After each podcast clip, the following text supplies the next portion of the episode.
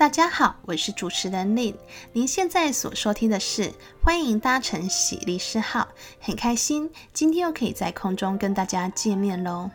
我最近看了一本由猫头鹰出版的 Nicholas 呢写的《网络让我们变笨：数位科技正在改变我们的大脑、思考与阅读行为》。里面有几段话，觉得心有戚戚焉，来跟大家分享一下。有一段呢，他写着：“现在我在阅读一两页书后，注意力就开始漂移，我会坐立难安，忘掉先前的思绪，并开始找别的事情做。我觉得。”我一直在把我的任性的头脑拉回文本上，以前自然而来的深度阅读，现在变成一种搏斗。还有一句是，我会发觉我的头脑不只是在慢慢飘走，它还感到饥饿，它要求我用网络喂食的方式来喂它，而且喂它吃的越多，它就变得越饿。就算我不在电脑前，我还是渴望着收信、点连接、用 Google，我想要保持连线。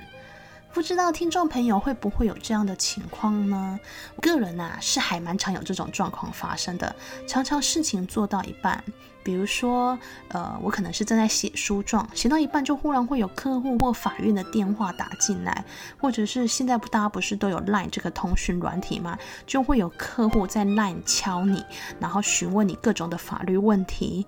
或者是你可能需要跟同事啊，或者是客户进行一些电话或者是会议的工作讨论等等，你总不能说，哎，等等，我现在正在写书状，你大家不要来吵我，这种事情不可能发生嘛。所以喽，就在一阵忙乱后，你就会发现，你刚刚自己想要写的书状，其实一个字也还没开始。反正啊，上班时间坐在办公室里，真的很难专心一致把一件事情一鼓作气的完成。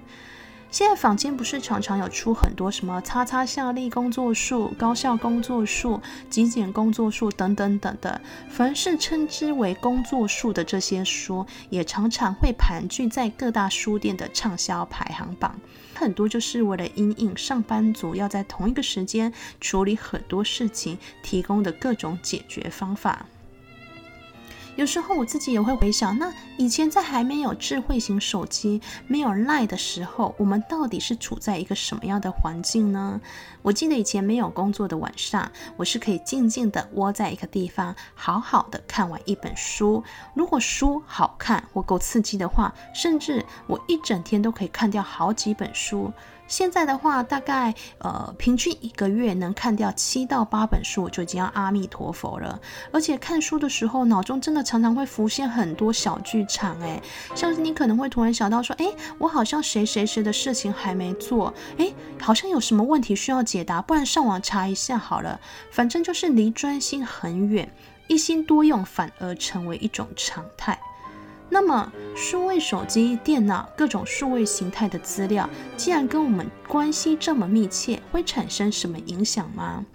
日本啊，有一个综艺节目叫做《世界一受けたい授业》，他在去年的十二月份就在节目中请医生列出十种行为模式。 如果在这列举的十种情况下，你符合超过五种的情况，容易就成为失智症的高风险族群。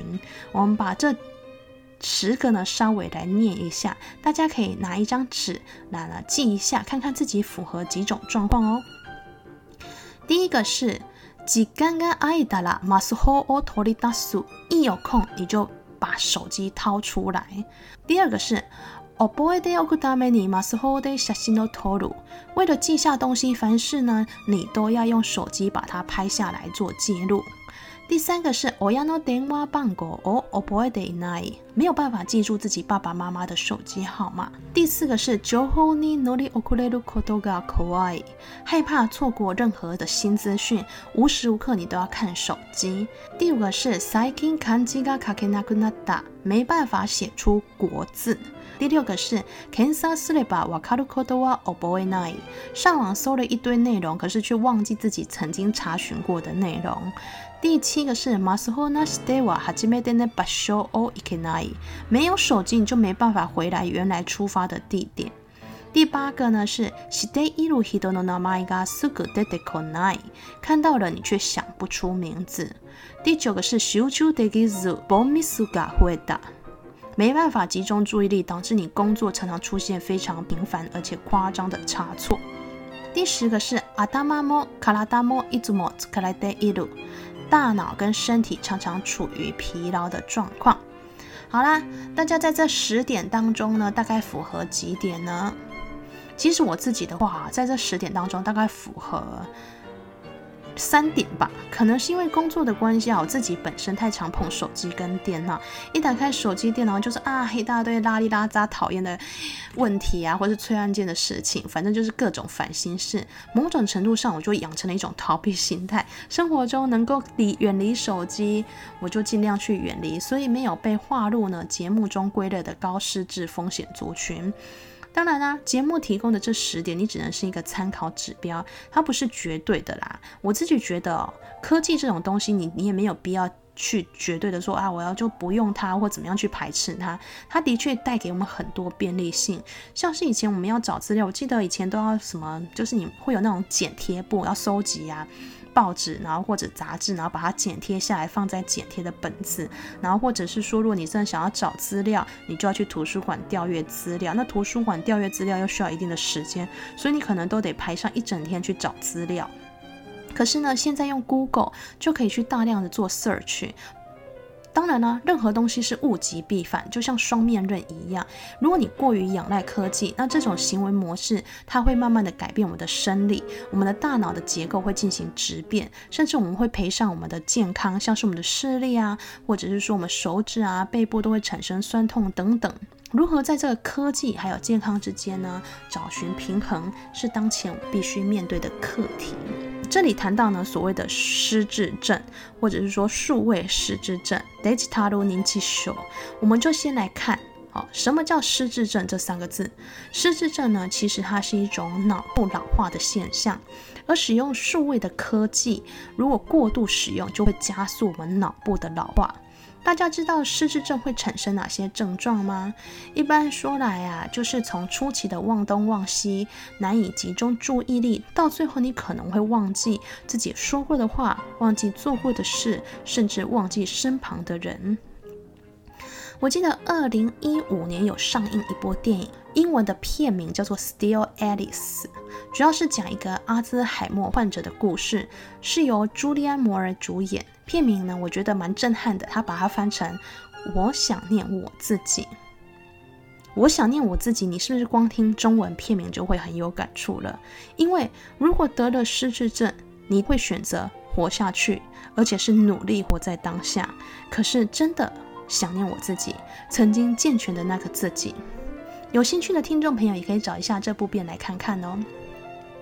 事实上，大家不要以为失智症不会发生在自己身上。二零一九年，日本政府原本要制定失智症政策促进的一个实施大纲，政府他的态度是说，我想要积极的预防失智症。可是呢，他却遭到失智症各个团体的一个反对。反对的理由是因为这些团体认为失智症不需要用预防的，失智症根本就是人体老化的一种常态，每个人呢都有罹患失智症的可能，只是每个人的老化时间不同，有的人可能六十岁之前就已经开始老化，有的人则是到八十岁以后才会忘记一切。据说啊，如果到了九十岁以上，每五个人就会有四个人得到失智症。所以说，失智症反而会成为一种必然。如果呢，失智症对于每个人来说会是迟早你都要面对的事情，与其说要预防失智症，倒不如说政府应该让人民开始学会准备面对失智症。那么失智症会面对哪些困境呢？我想大家应该常常在社会新闻有看到，像是诈骗集团啊骗失智症的长辈上千或者是上亿万的财产，这都是因为失智症患者他们已经严重到无法自己做决定，他们可能会忘记自己发生过的事情，或者是说他们失去了正确的判断能力，容易被别人诱导，或者是听信别人。这样的一个失智症患者，在日常生活，或者是说不动产交易、金融汇款等，都可能会成为有心人士眼中的一个肥羊。提醒各位，所谓的有心人。这边讲的有心人，大家不要一直以为都是诈骗集团哦。根据台湾失智症协会的调查，失智症患者其实最容易被身旁亲近的家属、同事、朋友诈骗，而且大部分都是这些人觊觎失智症患者财产，去设下各种的一个圈套。就是因为这样，所以我们在今天的节目里，我们要先来泛泛的点出失智症患者在法律面向上我们可以的提供帮助。至于具体如何操作，未来我们在节目如果还有机会的话，我们也会陆续的加以介绍。这边我想要先把它分成两个面向，大家可以想想，如果家中有失智症患者，你最担心什么事？无非啊，最担心就是失智症患者被骗吧。所以第一个一面向，我们就要来谈谈如何预防失智症患者被骗。我们知道生活中，我们小至吃饭、买衣，一些基本的日常生活需求，大到呢像是不动产啊、金融汇款等大笔款项的交易，这些我们都必须跟别人、他人产生互动。问题是，失智症患者他外观看起来是好好的，他看起来好像可以正常跟别人互动。可是行为当时，他是不是知道自己在做什么，或者是说他是很容易受到误导的？这时候，身为家属的我们，难道每天都只能提心吊胆，担心失智症的家人不知道在何时、在何地又被骗了吗？其实啊，法律上有所谓的监护宣告跟辅助宣告制度。什么叫监护宣告或辅助宣告呢？它其实就是当一个人的心智如果产生缺陷，不能为意思表示或受意思表示，或者是说不能辨识意思表示的一个效果时，这时候我们可以依照他失智程度的不同，向法院申请监护宣告或辅助宣告。比如说，如果一个人失智的很严重，他根本无法理解自己在做什么，这时候我们就可以向法院申请裁定这个失智症患者为监护宣告。一旦经过法院认定他为受监护宣告之人，他就会是法律上认可的一个无行为能力人。而一个无行为能力人，他在所有的法律行为，像是交易啊、买卖各种的，都会是无效的。他所有的法律行为都必须是由法定的代理人来帮他做决定。又比如说，可能这个失智症患者他是可以做一些不同的日常交易，像是买便当啊、生活用品等。只是说在重大的交易上，他比较没有办法去做一个清楚的判断，或者是无法理解，呃，或者是说容易受到引诱诱导。这时候呢，也可以申请，那由法院去裁定他是不是应该受辅助宣告。所谓的辅助宣告，它跟刚刚的监护宣告会有什么不一样呢？嗯，这样说好了，它不是所有的法律行为都无效，只是依照民法第十五条之二，它很多的行为是必须经过辅助人同意才可以的。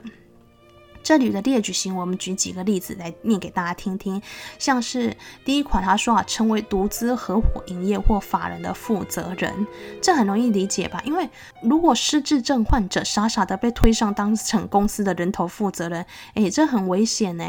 所以需要辅助人同意。那又比如说，像是要提告啊，或是。啊，为这种诉讼行为、不动产财产的处分、遗产分割等等比较重大的这种行为呢，都需要经过辅助人同意。这是第一个法律可以帮忙做的事。不过，也不是所有的事情都要走监护或辅助宣告才可以帮助失智症患者。有些人有没有申请监护或辅助宣告的话，他们呢，有的家属会选择去做不动产的预告登记，或者是说金融注记。这个概念呢，我们就一起来说哈，其实也蛮容易理解的。就是说，你可以去对一些呃不动产啊，或是金融账户去做登记或注记。那之后呢，如果失智症患者他可能要做这些不动产的移转啊，或者是金融机构的提款时，可以先行预防款项被提或者是被转让，或交易呢立刻马上成功。等于是说，用这种注记或登记的行为呢，为自己呢多一层保障。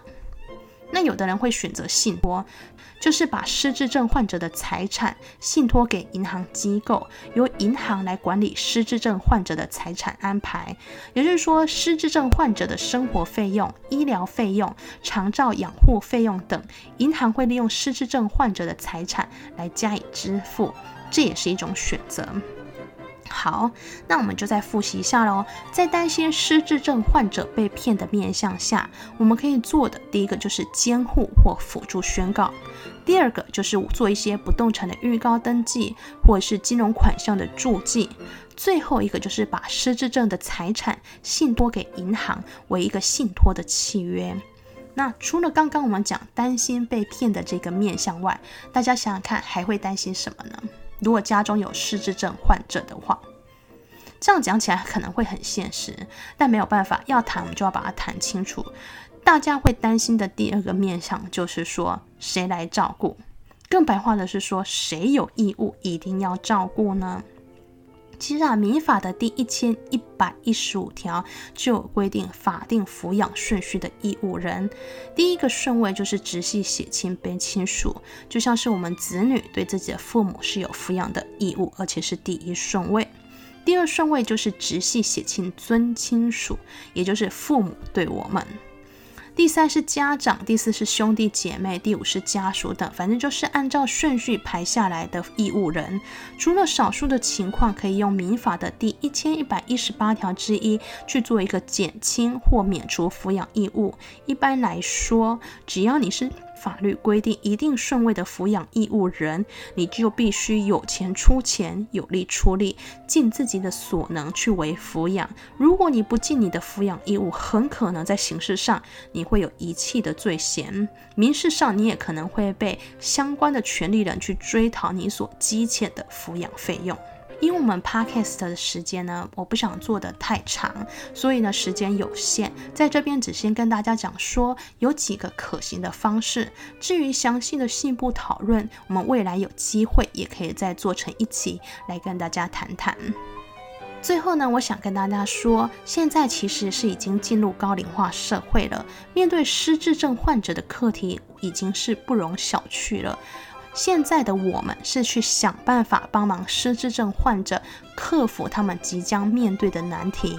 但是你要想想看哦，数位科技也不断的在加速我们年轻一代的大脑老化。大家有想过吗？可能再过十年、二十年，甚至三十年，接下来是换成我们需要别人来处理我们自己失智的问题，所以。我们现在如果很努力去讨论这样的法律问题的话，未来这些可能是即将失智的我们的一个救命稻草哦。